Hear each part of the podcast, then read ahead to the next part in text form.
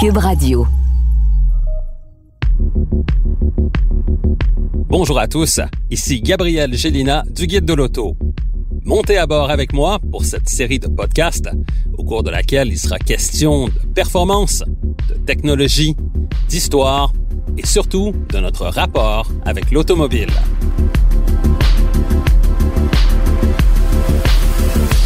Au voilà avec Gabriel Gélina.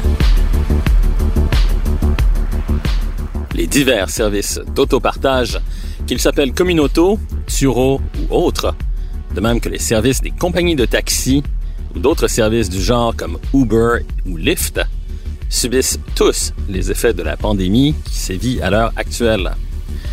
L'autre victime collatérale de la COVID-19, c'est l'industrie de la location à court terme de véhicules. Aujourd'hui, on brosse le portrait de la situation actuelle, autant pour l'autopartage que des compagnies de location, et comment tout cela affecte aussi les constructeurs automobiles. Depuis que l'on sait que le coronavirus causant la COVID-19 est transmissible par des individus infectés, mais qui ne présentent pas de symptômes, depuis que l'on sait que le coronavirus peut survivre pendant plusieurs heures, voire plusieurs jours, sur des surfaces que des personnes infectées ont touchées, et depuis que l'on sait que la transmission du virus peut se produire si l'on se trouve à proximité d'une personne infectée et asymptomatique, comme par exemple dans un véhicule, beaucoup de gens hésitent maintenant à faire appel au service d'une compagnie d'autopartage ou de ride sharing pour les raisons que je viens d'exprimer. Au seul cours du mois d'avril 2020, la compagnie Lyft a connu une baisse d'activité de 75% par rapport à la même période au cours de l'année précédente.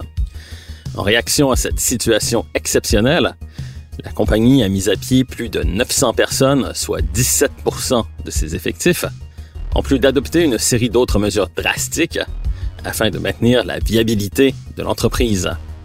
Un scénario similaire s'est également produit du côté de Uber et d'autres compagnies semblables.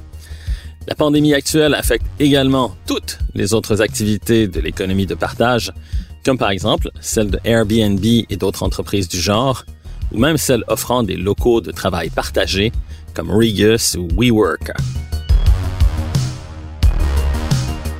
Pour survivre, l'autopartage et le ride sharing vont devoir s'adapter à la nouvelle réalité qui accourt actuellement, d'autant plus que des organismes scientifiques, comme par exemple l'Organisation mondiale de la santé, sont d'avis que la COVID-19 est peut-être là pour rester et que d'autres types de virus aux conséquences tout aussi dévastatrices peuvent survenir dans l'avenir.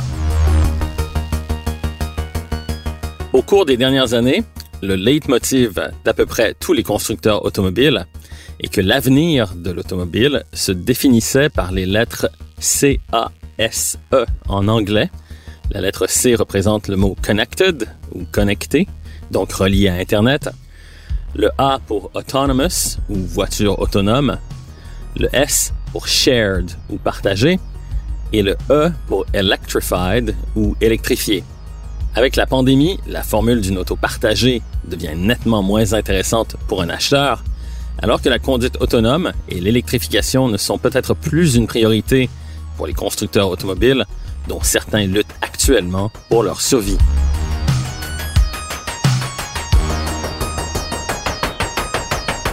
L'autre industrie reliée à l'automobile qui est menacée par la pandémie est celle de la location de véhicules à court terme. En mai 2020, on apprenait que la compagnie Hertz se plaçait sous la loi de la protection des créanciers ou la fameuse loi Chapter 11 aux États-Unis. L'an dernier, à pareille date, Hertz comptait sur une flotte de plus de 500 000 véhicules en Amérique du Nord et d'une autre flotte de plus de 200 000 véhicules pour ses activités à l'international. Dans le seul mois de mars 2020, Hertz a vendu plus de 41 000 véhicules de sa flotte, en larguant sur le marché des véhicules usagés des voitures comme une flotte de Chevrolet Corvette Z06, des BMW de luxe, de même que des véhicules conventionnels comme des Toyota ou des Chevrolet. La liquidation massive à venir de la flotte de Hertz va avoir un impact sur le marché des véhicules usagés dans un premier temps et sur les ventes des constructeurs automobiles dans un second temps. Voici pourquoi.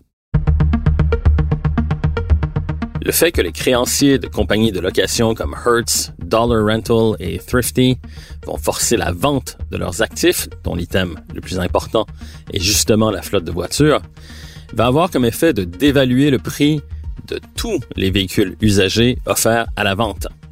C'est le principe élémentaire de la loi de l'offre et de la demande qui s'applique ici. Plus l'offre est grande, donc plus il y a de véhicules usagés sur le marché, et plus la demande faiblit, c'est-à-dire que les consommateurs ne sont pas encore prêts à se commettre à l'achat d'un nouveau véhicule usagé ou neuf, plus la valeur de ces véhicules baisse.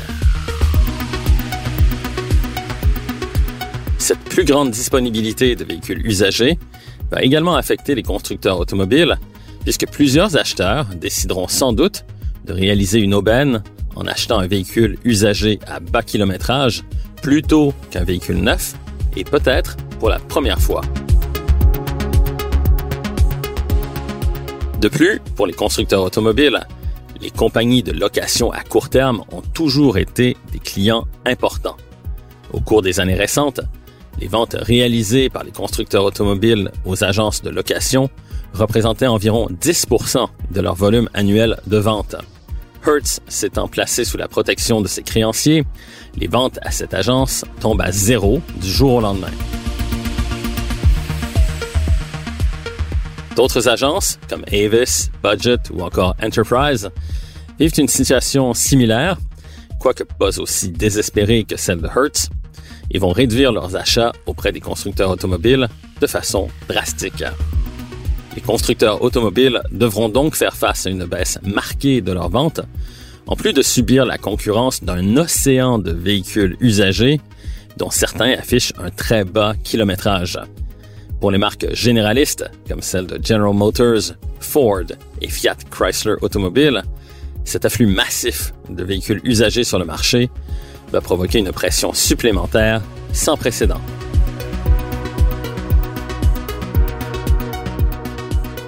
Au final, est-ce la fin de la voiture en autopartage et de toute l'économie de partage qui nous attend? Aussi, comment les constructeurs automobiles composeront avec une baisse significative de leur volume de vente, en plus de subir la concurrence directe de la baisse drastique du prix des véhicules usagés. Dans les deux cas, c'est une histoire à suivre.